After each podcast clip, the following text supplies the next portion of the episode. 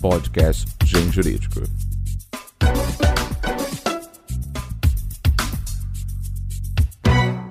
Olá, ouvintes do Mundo Jurídico. Meu nome é Daniela Oliveira e sou a editora do Grupo Gen, editora forense. Estamos aqui para mais um podcast do Gen Jurídico. E temos a honra de receber hoje para o nosso bate-papo o professor Leonardo Ribeiro Dias. Ele é mestre e doutor em Direito pela USP, associado e diretor do Instituto Brasileiro de Estudos de Recuperação de Empresas, IBR, e da Insol International. Advogado, professor em São Paulo, ele está lançando pela editora Forense o livro Financiamento na Recuperação Judicial e Falência. A gente vai conversar um pouco hoje sobre como as empresas podem conseguir financiamento para se capitalizar e dar continuidade nos seus negócios, mesmo estando em recuperação judicial. Mas antes da pauta, um breve recado para você, ouvinte. Apresente o podcast do Gen Jurídico para um amigo ou para uma amiga. Vamos aumentar o tamanho da nossa podosfera. Olá, professor, é um prazer tê-lo conosco. Prazer é meu, Daniele. Muito obrigado. Muito obrigado pelo convite. Agradeço a você, agradeço à editora pela gentileza e pela oportunidade de falar um pouco sobre o meu trabalho. Professor, nós que agradecemos aqui a disponibilidade. A gente vai conversar um pouco sobre uma questão importante agora, que é a questão do financiamento das empresas em caso de recuperação judicial. A pandemia tem sido bem cruel, né? Algumas empresas, por exemplo, ficaram meses fechadas. Outras aí tiveram um impacto bem substancial, digamos assim, no seu faturamento. Quando a gente pensou que estava tudo né, melhorando, de repente veio uma, uma crise internacional que está pressionando aí os preços de matéria-primas em determinados setores e, consequentemente, também a, a inflação. Né? Por conta de tudo isso, o Congresso aprovou uma mudança profunda na lei de recuperação inicial, é, judicial em 2020. Quais foram os principais pontos dessa alteração? Muito bem. A reforma da lei de recuperação de empresas já vinha sendo debatida há alguns anos. Desde 2016, o Ministério, antigo Ministério, o que é hoje o Ministério da Economia, é, formou um grupo de trabalho para que se fosse preparada uma primeira minuta de artigos da lei a serem aprimorados ou introduzidos. Esta minuta foi preparada, foi objeto de amplo debate e ganhou alguns contornos diferentes ao longo desses anos. De modo que em 2019 2020 falava-se apenas em otimizar o processo de falência, ou seja, as falências no Brasil demoram muito. As falências no Brasil recuperam pouco. Então, mexendo no processo de falência, de uma maneira positiva, melhoraria o processo de recuperação judicial. Mas, na medida em que os debates foram evoluindo, outras questões foram sendo é, acrescentadas no anteprojeto.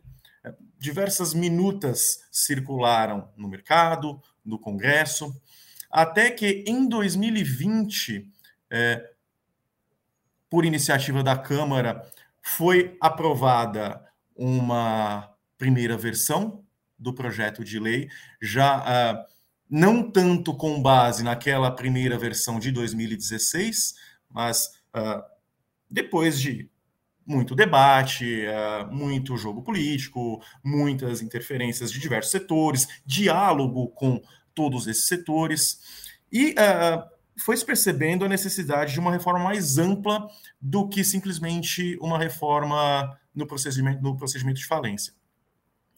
Isso feito, uh, o Senado uh, votou, aprovou uh, o projeto que veio da Câmara, e esse projeto foi, foi sancionado no fim de 2020 pelo presidente.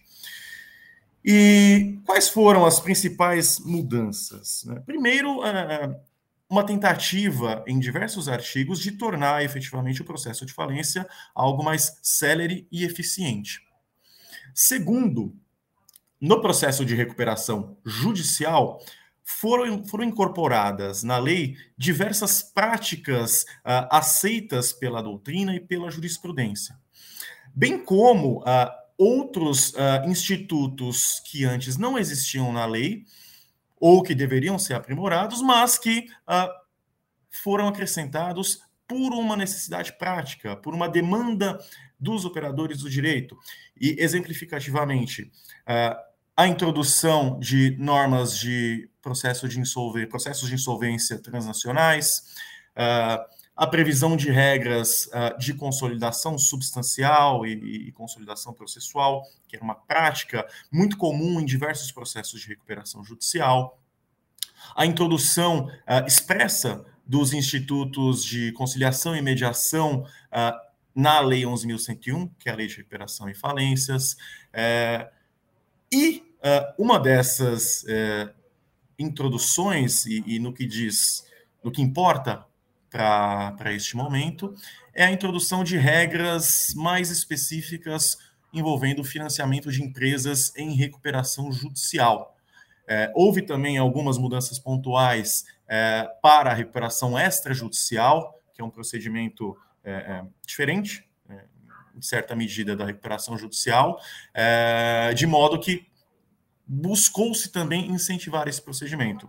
Mas, é, infelizmente, não se previu regras uh, de financiamento de empresas em recuperação extrajudicial, ao menos expressamente. Não é? E o que o legislador fez uh, neste ponto foi uh, trazer algumas previsões, ouvindo certa medida ao mercado, daquilo que seria adequado e suficiente para se fomentar um mercado de financiamento de empresas que estejam passando por um processo de recuperação judicial. Se isso vai funcionar ou não, veremos. E a gente percebe que uma das grandes dificuldades que as empresas passam hoje é justamente conseguir financiamento para que elas consigam manter ali o seu capital de giro ou mesmo investimentos que sejam essenciais ali para o seu pleno funcionamento. Né?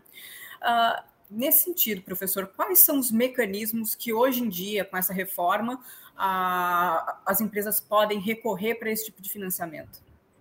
É. Antes da gente falar dos mecanismos, Daniele, nós temos que ter em mente que ainda existe um estigma muito grande envolvendo empresas em processo de reestruturação ou de recuperação judicial ou extrajudicial. Automaticamente, o crédito cessa quando a empresa ingressa com pedido de recuperação judicial. Sem as linhas de crédito, ela não consegue comprar matéria-prima, ela não consegue pagar os seus funcionários e ela já é uma empresa, via de regra, alavancada, uma empresa endividada. Portanto, prover o capital de giro necessário para que a empresa mantenha suas atividades durante o processo é crucial para que se tenha uma recuperação judicial de sucesso, para que a empresa consiga se reerguer e voltar ao mercado numa condição de competitividade. Mas, infelizmente, é, o custo de oportunidade ainda é muito grande. Ou seja, o uh, investidor ou o, o concessor do crédito pondera entre emprestar dinheiro para alguém em condições uh, uh, melhores, alguém que não está em crise, e alguém que está assumidamente em crise. Nessas circunstâncias, para que o credor ou o investidor, o financiador, assuma um risco de emprestar dinheiro para uma empresa assumidamente em crise, ele precisa de uma contrapartida. Essa contrapartida pode vir tanto em uh, garantias, portanto, é natural que sejam exigidas mais garantias do que uma operação de crédito normal.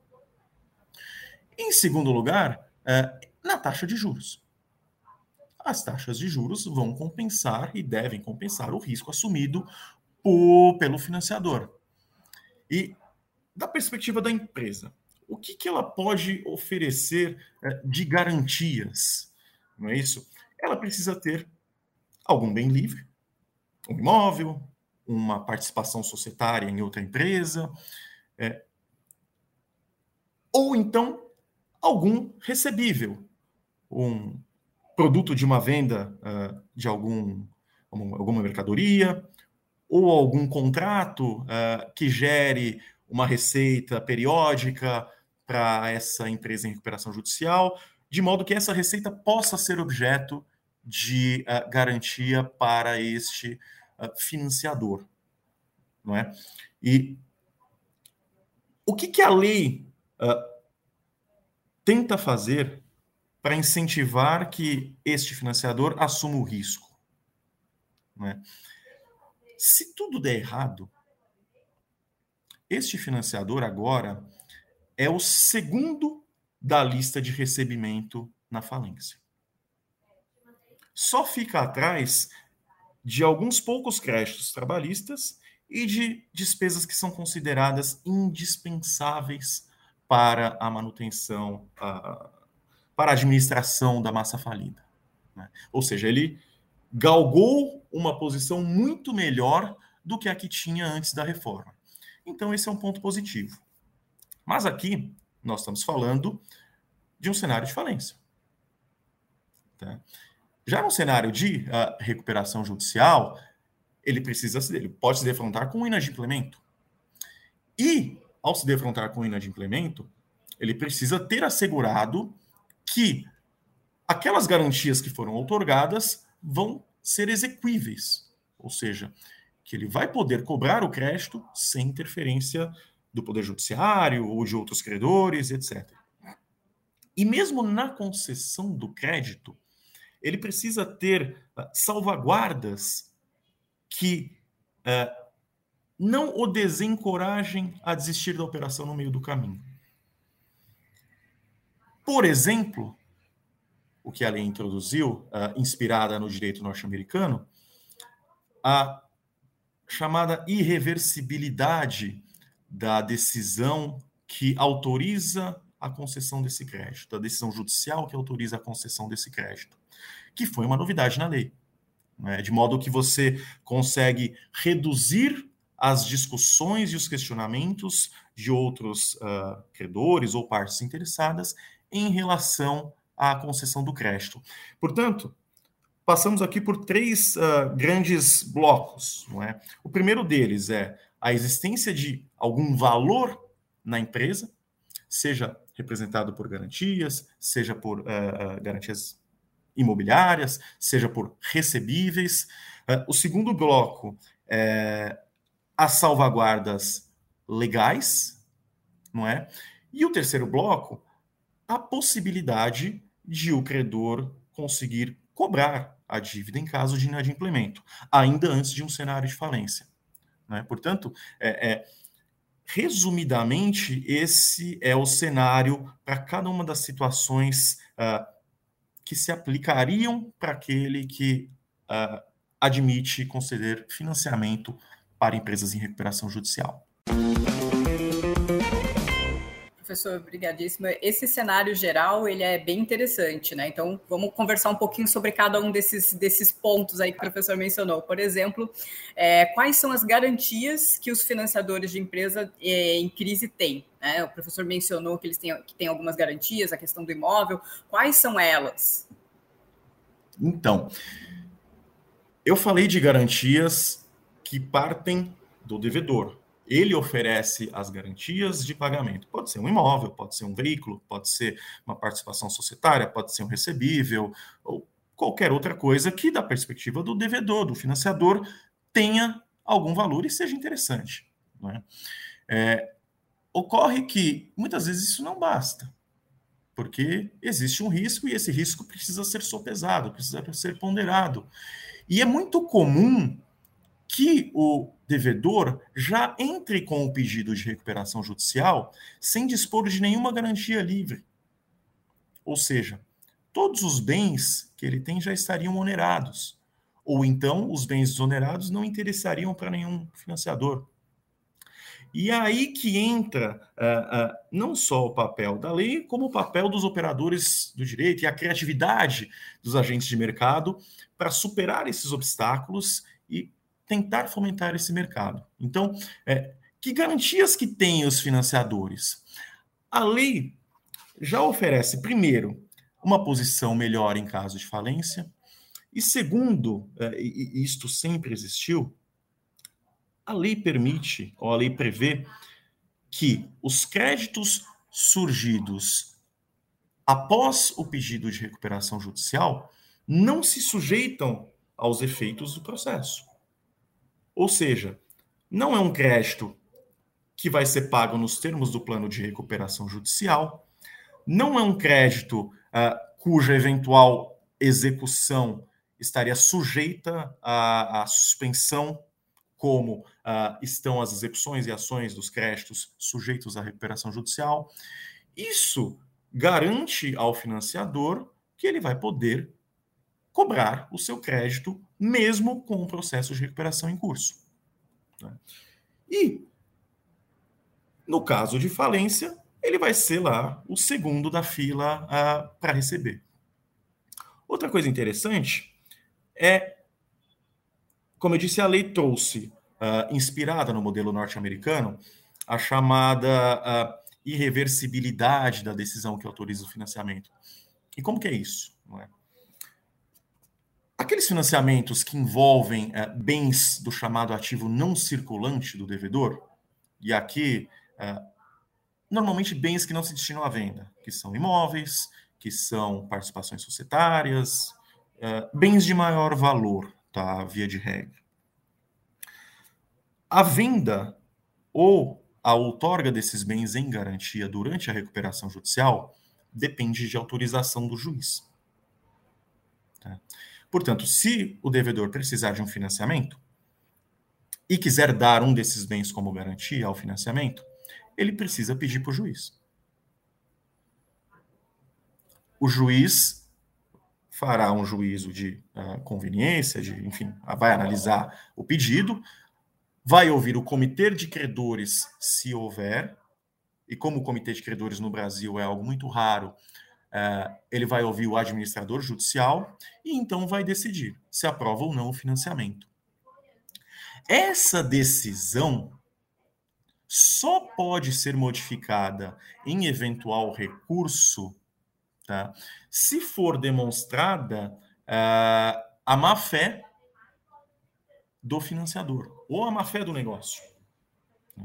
O financiador que estiver de boa fé e já tiver desembolsado o recurso, terá assegurada a estabilidade da sua posição, ou seja, a garantia que foi otorgada vai continuar valendo para ele, tá? Mesmo que o recurso seja julgado lá procedente, mas a garantia vai ser preservada e a extraconscursalidade, ou seja, aquela condição de ser o segundo na ordem de pagamentos da falência, continua preservada também, exceto se o recorrente, se o interessado, mostrar que o financiador não estava de boa fé. Do contrário, existe essa estabilização da decisão de primeira instância. E por que isso? Porque seria muito fácil para é, aquele credor ou aquele interessado que pouco tem a acrescentar, mas muito tem a tumultuar, discutir a operação. Com, com argumentos de uh, uh, oportunidade de mercado ou, ou uh, características que seriam muito subjetivas e próprias do tomador de decisão, que é o gestor da empresa. Gestor esse que continua na condução das atividades. Claro, sob a supervisão do administrador judicial, do juiz, por isso que a autorização judicial para a celebração dessas operações é necessária. Mas não se substitui a competência e a competência no sentido de uh, quem é que toma a decisão, né? quem é que escolhe o negócio, tá? e esta continua sendo dos administradores da empresa. Se para eles foi conveniente e é necessário contratar o financiamento nas condições ajustadas, a não ser que exista má fé, um benefício indevido de, do financiador em detrimento da coletividade de credores, a não ser nessas situações, não há que se permitir que amplas discussões ou frentes de discussões surjam em relação ao financiamento que foi o que aconteceu em um grande caso aí de, de alguns anos aqui no Brasil, em que, no fim das contas, foram tantos recursos e efeitos suspensivos e ausência de trânsito em julgado que, passados alguns meses, o financiador desistiu do negócio. Ou seja, é, era um financiamento que havia sido aprovado pela primeira instância, ah, diversos credores recorreram, ah, a decisão do tribunal não foi, demorou um tempo para sair, não foi uma decisão que, que, se esperava, ah, pelo menos até determinada, determinado ponto, e isso desincentivou o player a conceder o financiamento. E o que a reforma quis fazer agora é mitigar esse, esse, tipo de situação e apenas relegar para aqueles casos em que efetivamente existe a má-fé uh, que haja uma revisão dessa condição de autorização do financiamento. Então, essas são as garantias, não só as garantias que vão servir para garantir a operação propriamente dita, como também as salvaguardas legais que o financiador tem uh, para conceder o crédito professor mesmo mencionou, né, que apesar de todas as garantias, de todas as salvaguardas, a gente sabe que no dia a dia, se para as empresas que estão ok já é difícil conseguir financiamento, imagina para aquelas que estão passando aí por uma dificuldade, uma recuperação judicial. Então, em muitos casos, uma das opções que essas empresas têm é justamente o aporte do capital feito pelo próprio sócio da empresa. Nesses casos, como fica? Quais as garantias? Como esse capital ele é tratado? Excelente. Né? É. Vejam, nunca se proibiu, tanto na legislação anterior, anterior não, na, antes da reforma, como depois da reforma, que um sócio aportasse recursos via mútuo uh, numa empresa em recuperação judicial. Tá? Da mesma forma que ele também pode aportar esses mesmos recursos via participação societária. Ele aumenta a participação dele uh, naquela empresa. Qual que é a diferença entre as duas situações.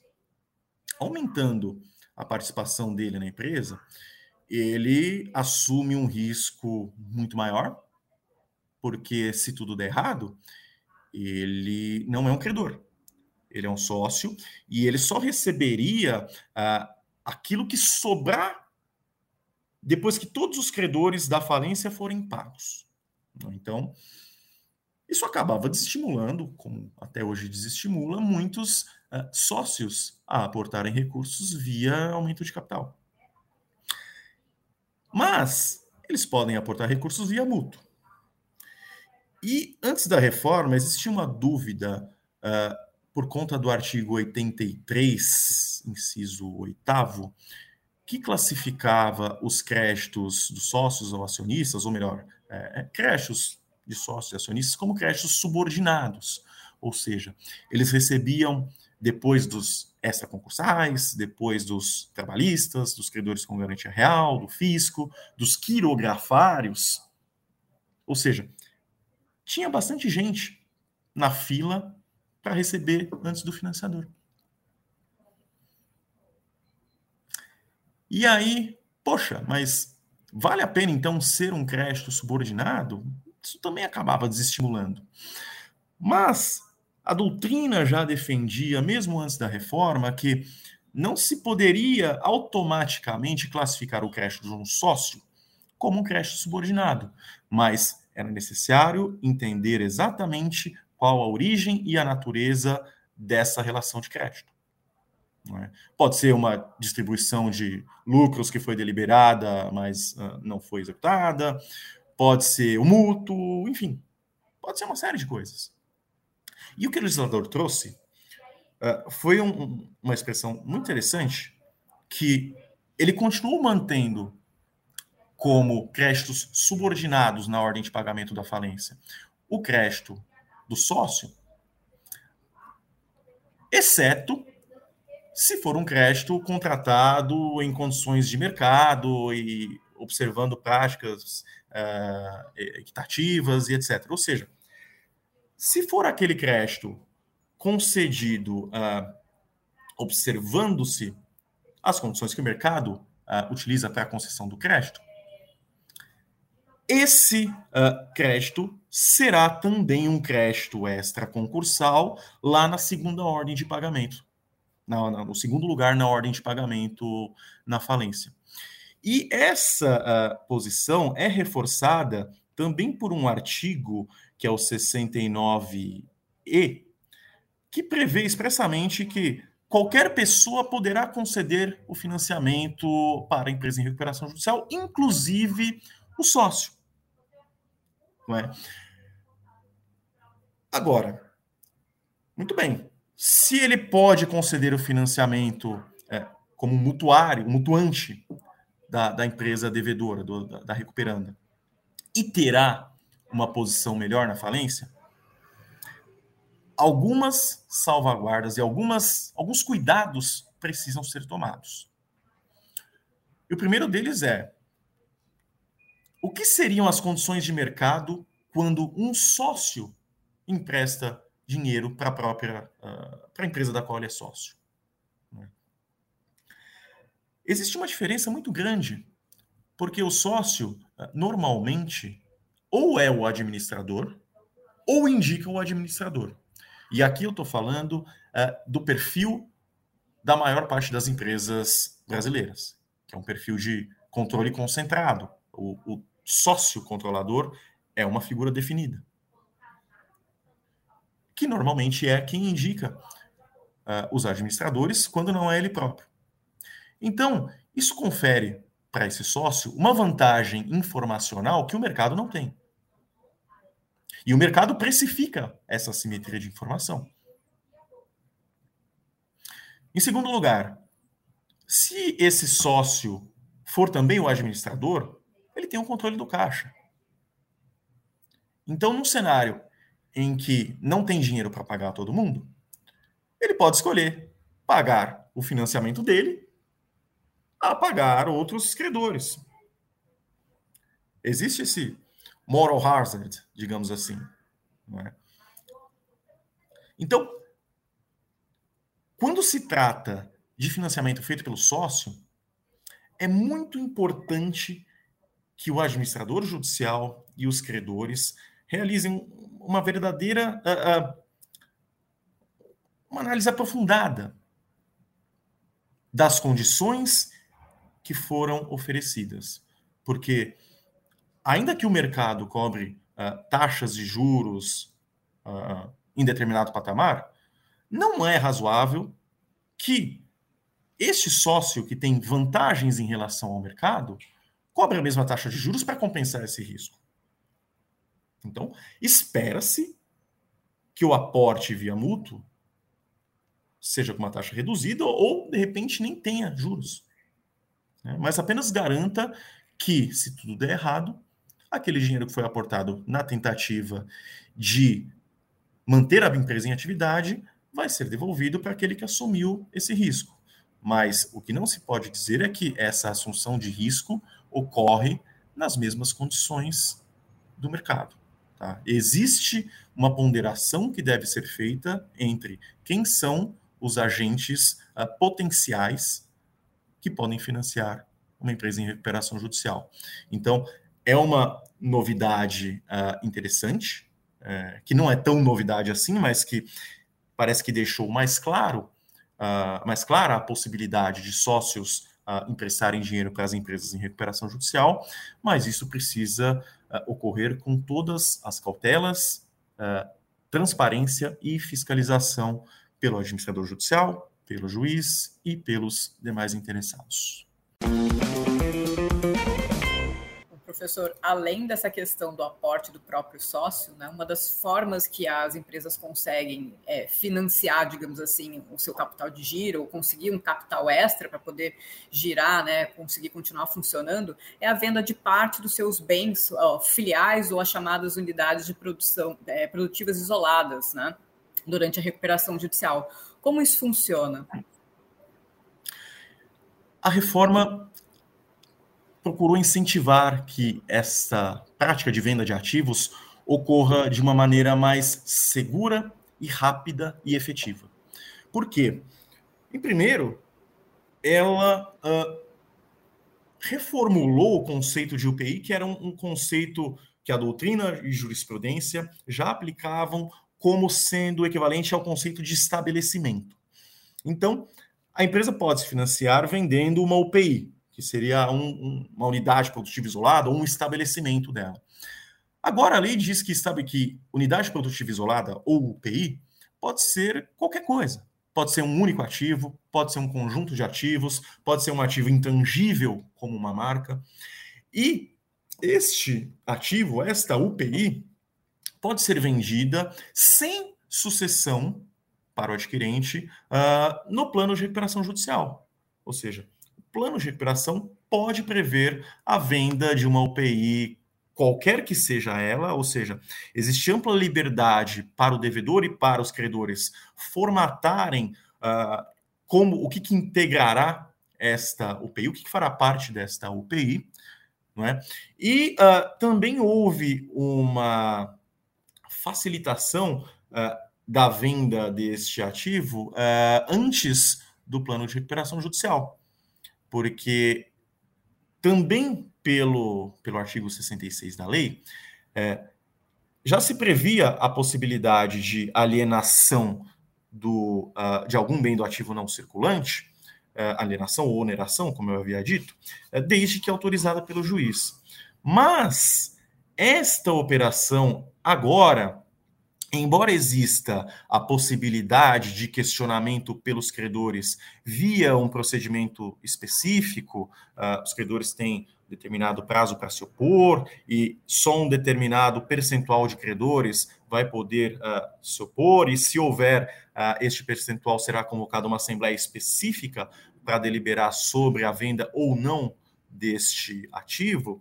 Uh, o fato é que eh, as condições que a lei trouxe para que haja essa, esse procedimento já são muito rígidas, de modo que, se houver autorização judicial, a operação vai poder ser feita sem qualquer uh, receio, no sentido de que esta operação também estará resguardada no sentido de não ter de ter assegurada a irreversibilidade da, da, decisão que autorizou a venda do bem. Porque é, outra novidade que o legislador trouxe foi não só garantir a irreversibilidade da decisão que autoriza o financiamento, mas também lá no artigo 66A, é, também assegurou que o adquirente de boa-fé que tenha tido a autorização uh, do juiz ou a previsão no plano de recuperação judicial para adquirir ou para comprar um ativo, uh, essa decisão uh, não vai poder ser nem anulada e nem tornada eficaz se o comprador do ativo já tiver desembolsado os recursos.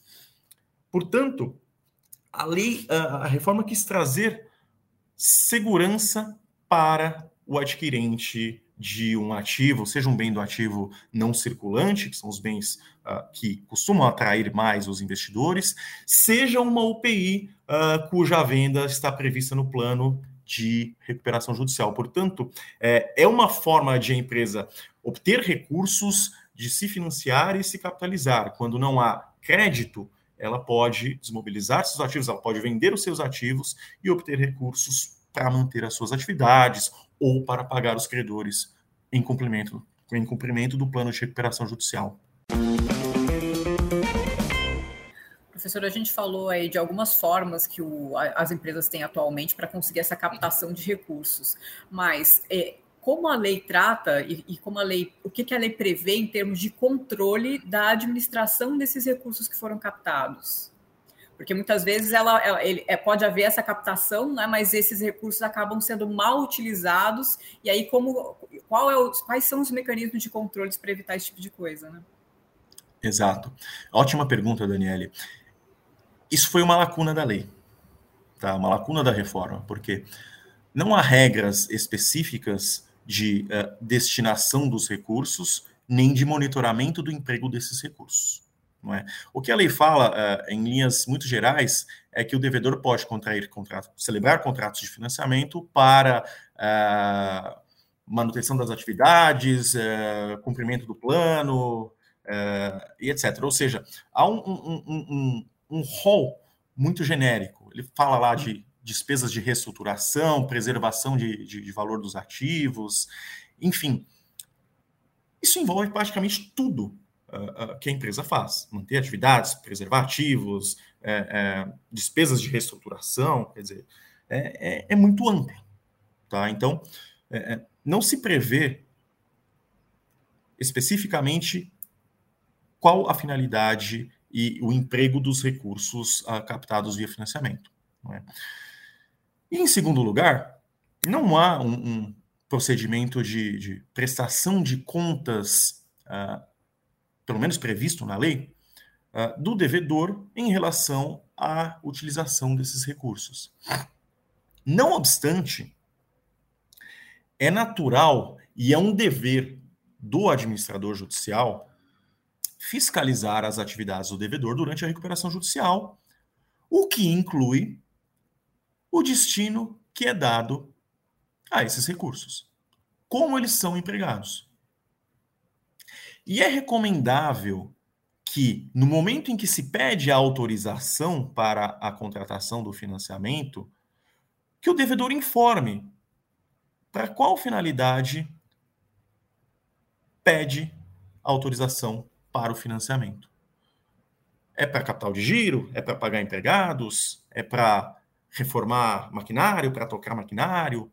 Enfim, para finalizar uma obra que está tá em curso. É, os, os, credores e os, e os demais interessados, sujeitos à recuperação judicial e também os não sujeitos, precisam ter plena ciência de como o devedor desempenha suas atividades. E se ele capta recursos e onera um bem de valor que poderia servir para pagar os credores sujeitos à recuperação judicial, ele precisa prestar contas disto. Ele precisa dizer e demonstrar como está empregando os recursos. Por isso, é fundamental que haja plena transparência por parte do devedor, fiscalização por parte do administrador judicial e também dos credores para que fique claro que não há malversação dos recursos e que não há benefício indevido para nenhum outro credor ou para nenhum agente externo à recuperação judicial, é, em detrimento da coletividade de credores. Portanto, é, é, é, um problema, é uma lacuna que a lei não trouxe uh, dispositivos específicos, mas uh, em uma interpretação sistemática e, e, observando lá outros deveres do administrador judicial e mesmo o próprio papel de protagonistas que os credores exercem na recuperação judicial, é, é necessário que haja essa transparência por parte do devedor, de um lado, e a fiscalização por parte do administrador judicial e dos credores do outro lado. Só assim uh, uh, se consegue que exista um mínimo de controle uh, de como esses recursos são empregados. Há outros, outras soluções pontuais, como, por exemplo, que se abra uma conta específica para o depósito desses recursos e que essa conta seja aberta, seja de movimentação aberta a todos, de modo que todos possam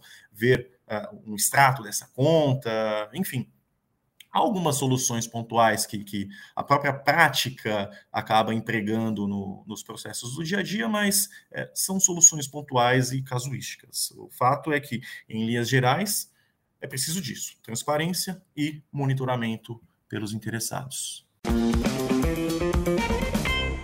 Professor, deu para perceber, então, assim, que houve uma evolução no sentido da legislação em relação à recuperação judicial e falência, mas a gente ainda tem um caminho a seguir aí pela frente, né? É, com base nisso, hoje, quais seriam os principais obstáculos para o financiamento das empresas em crise? Ótimo. É, a lei endereçou alguns desses obstáculos, mas outros não. Né? Então, é, é o, o sistema financeiro pouco ou nada participou do mercado de financiamento de empresas em recuperação judicial por questões regulatórias. É? É, fica muito caro e muito arriscado emprestar dinheiro para essas empresas uh, por uma instituição financeira, bancos, principalmente, principalmente os bancos. Tá? E eles acabam não participando desse mercado. A lei não, não tomou nenhuma iniciativa uh, concreta no sentido de mitigar esse problema. Tá? Então, esse é um, é um, primeiro ponto. Não sei se seria o caso de atuação do uh, Poder Legislativo ou muito mais uma questão uh, regulatória, mas o fato é que a reforma não, não olhou para esse lado como poderia ter olhado. O segundo ponto é que boa parte do, do, do, que se falava é que uh, a classificação de crédito na falência do, dos credores extraconcursais, né, dentre os quais os financiadores, antes da reforma era muito ruim, porque ele era o último entre os primeiros, né, entre os extraconcursais. Agora ele é o segundo, ou seja, o financiador ganhou algumas posições lá. Mas na prática, é... existe uma figura que sempre existiu uh, desde antes da reforma, que é a alienação fiduciária. E a alienação fiduciária não entra na ordem de pagamentos na falência se o credor tem o direito à restituição do bem que for arrecadado. Então, por exemplo, se um imóvel está garantido um financiamento e o devedor quebra, é decretada a falência, aquele bem vai ser arrecadado. Mas ele não vai ser vendido para pagar todos os credores seguindo a ordem legal. Aquele bem pode ser objeto de pedido de restituição pelo credor. Ou seja, ele fala: não, este bem é de minha propriedade. Eu tenho alienação fiduciária, eu sou um proprietário fiduciário. Esse bem vai ser uh, uh, restituído ao credor, vendido, para que o seu crédito, única e exclusivamente, seja pago.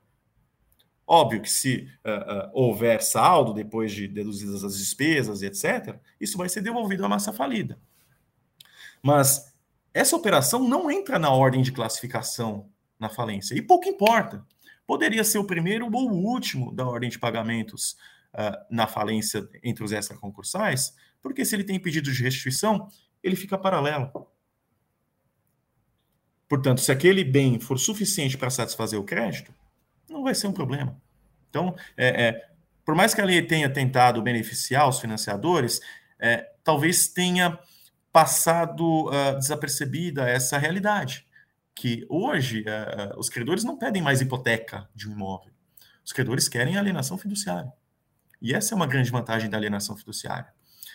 Um terceiro ponto muito importante, e eu já mencionei, não há previsão uh, de financiamentos para empresas em recuperação extrajudicial. A lei não endereçou esse problema. Quarto ponto, é, não há nenhuma ordem de pagamento durante a recuperação judicial, diferente do que existe na falência. E o que eu quero dizer com isso? A empresa continua operando. Novos credores surgem, novas obrigações surgem, e todos esses precisam ser pagos. Além disso, tem os credores não sujeitos à recuperação judicial. Os credores uh, com alienação fiduciária ou com arrendamento mercantil, os credores por ACC, eh, o fisco, etc.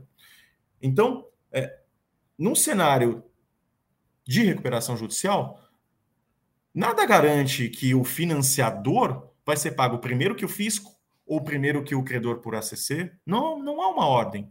Há uma corrida de por ativos que ocorre dentro de um processo de recuperação judicial. Muito embora boa parte dos credores, aqueles sujeitos à recuperação judicial, não mais participem dessa corrida, porque o crédito deles será pago nos termos do plano. Agora, a lei não diz que uh, existe uma preferência de pagamento durante a recuperação judicial de um financiador em relação a um credor uh, por ACC ou ao fisco ou a um credor, um crédito que surja durante a recuperação judicial. Então, é, no momento de inadimplemento, em que não haja decretação de falência, o financiador vai precisar cobrar aquele crédito. E pode ter outros credores também cobrando os seus créditos. De modo que nada garante que vai ser tranquila esta uh, cobrança. É, além disso, Existe ainda muito arraigado no Brasil o estigma do devedor em recuperação judicial ou, ou do devedor falido, e, a lei até tenta uh, modificar isso, mas isso só virá ao longo dos anos. É, enfim, há uma, uma, uma, série de outros obstáculos, como, por exemplo, você mesma uh, trouxe na sua pergunta, a falta de mecanismos de transparência e de monitoramento uh, adequados e, e, e, eficazes, não é? é não há mecanismos específicos nesse sentido. É, então, por mais que a lei tenha tentado trazer regras mais claras e mais específicas para o financiamento de empresas em recuperação judicial, é fato que os principais problemas persistem. É? E é de se esperar uh, o que o futuro nos trará uh, uh, em relação a, a, ao apetite dos agentes de mercado em ingressar nesse no financiamento de empresas em recuperação judicial, apesar da manutenção desses uh, inconvenientes ou desses obstáculos uh, que o legislador não resolveu e talvez nem devesse resolver. É? Mas é, o fato é que eles existem, e se os incentivos hoje concedidos compensam esses obstáculos, isso só o tempo dirá. Professor, a gente vê ainda que tem um longo caminho a ser percorrido ainda, né? E eu queria entender um pouco o que, que qual é a ideia do professor em relação às perspectivas futuras do financiamento diante de toda essa realidade, dos problemas que ainda existem em relação ao, ao financiamento, da conjuntura de mercado atual, com juros que está subindo e a gente não, não sabe exatamente qual é a perspectiva de futuro dessa, dessa taxa de juros, né? E, e essa situação realmente de mercado de um número cada vez maior de empresas tendo que recorrer, infelizmente, à questão da recuperação judicial. É, o que se tem uh, observado uh, depois da reforma foi um, um, um, apetite um pouco maior de alguns agentes de mercado, e principalmente alguns fundos de investimento, para uh, participarem de operações de, de financing, né, de financiamento de empresas em recuperação judicial.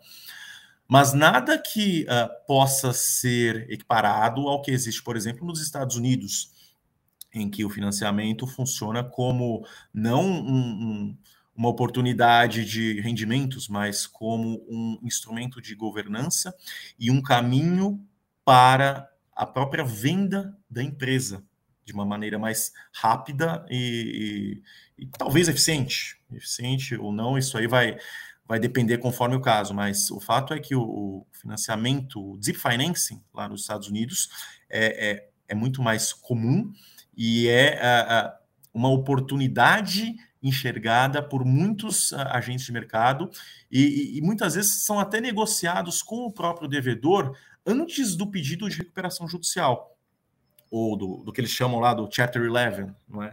Ou seja, o, a empresa entra com o pedido e na mesma petição já pede a autorização para a contratação de um financiamento não é? Ou seja, a coisa é muito mais rápida e, e, e, e o que o financiador uh, exige uh, passa desde uh, controles e, estabelecimento de metas de desempenho econômico-financeiras que, se descumpridas, acarretam alguma consequência, como vencimento antecipado ou obrigação de venda de algum ativo, etc., como também a, a, a exigência de assentos no controle, no, no, no, conselho de administração, ou a indicação de um um diretor na companhia, enfim. É, ou então, é, o financiador participa da própria elaboração do plano e prevê que é, parte ou a totalidade dos ativos vão ser vendidas uh, para um determinado player e aí ele terá o direito de preferência ou, uh, uh, enfim, algum mecanismo que o, o permita adquirir determinado ativo do devedor, utilizando o crédito uh, que foi concedido no financiamento. É? Isso ainda no Brasil é muito incipiente, para não dizer inexistente, tá? É, mas, é, do ponto de vista uh, positivo, é? existem algumas iniciativas, já, já se verifica isso uh, no mercado, mas, ao mesmo tempo, se nota que ainda há muitos agentes de mercado com interesse em participar, mas receosos porque a lei é nova, a, a reforma é relativamente recente e o, o, instrumento ainda foi pouco testado. Então, não se sabe se realmente ele vai ser o segundo na falência, na ordem de pagamento. Não se sabe se a decisão que autoriza o financiamento efetivamente vai ser uh, estável ou vai ser irreversível. Não se sabe em que medida uh, a decisão pode ser irreversível, mas uma determinada disposição do contrato de financiamento seja declarada nula, e isso acabe uh, um, provocando desinteresse na, no prosseguimento da operação. Enfim, é, ainda há muito que, que se experimentar, é um, um, um instrumento uh, novo no, no Brasil, é?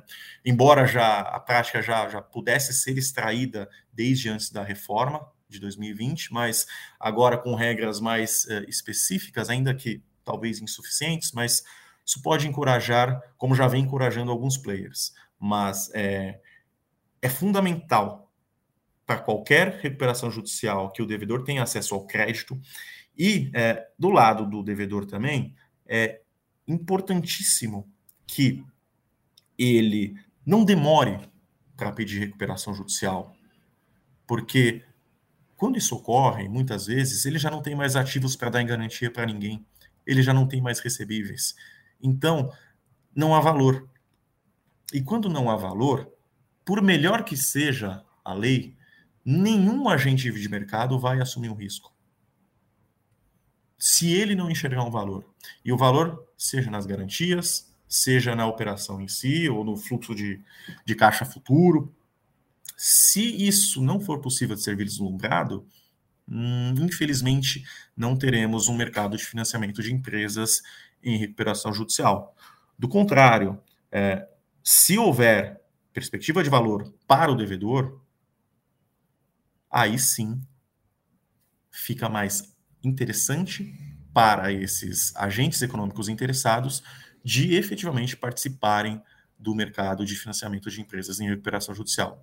Então, é, hoje nós temos um cenário de taxa de juros uh, subindo, isso encarece o crédito como um todo, acaba refletindo no crédito, eventual crédito para empresas em recuperação judicial, é, mas é, é o tempo aqui é, é, é o inimigo de todos. Então, quanto mais rápido o devedor pedir socorro e quanto mais rápido uh, ele conseguir obter crédito, maior a chance de recuperação, maior a chance de efetivo pagamento do financiamento e dos demais credores. Então, em linhas gerais, eu, eu sou um crítico da, da reforma, mas ao mesmo tempo eu sou um otimista no que se refere às perspectivas futuras e eu realmente espero que esse mercado se desenvolva no Brasil nos próximos anos professor, todos nós esperamos, né? Porque realmente a saúde das empresas ela afeta diretamente aí a todo mundo, inclusive a nossa economia. Professor, muitíssimo obrigado por estar aqui conosco, por conversar pra, com a gente por um assunto que infelizmente está cada vez mais importante, né? E você ouvinte, se gostou, por favor, indique o nosso podcast para um amigo ou para uma amiga. O livro do professor Leonardo, Financiamento na Recuperação e na Falência, está disponível no nosso site www.grupogem.com.br e nas melhores livrarias. Professor, as últimas palavras. Muito obrigado novamente pela oportunidade, Daniele. Agradeço à editora Gen também pelo, pelo canal e pela oportunidade de falar um pouco uh, do livro, de expor as dificuldades que nós temos, o que, que a lei trouxe de novo.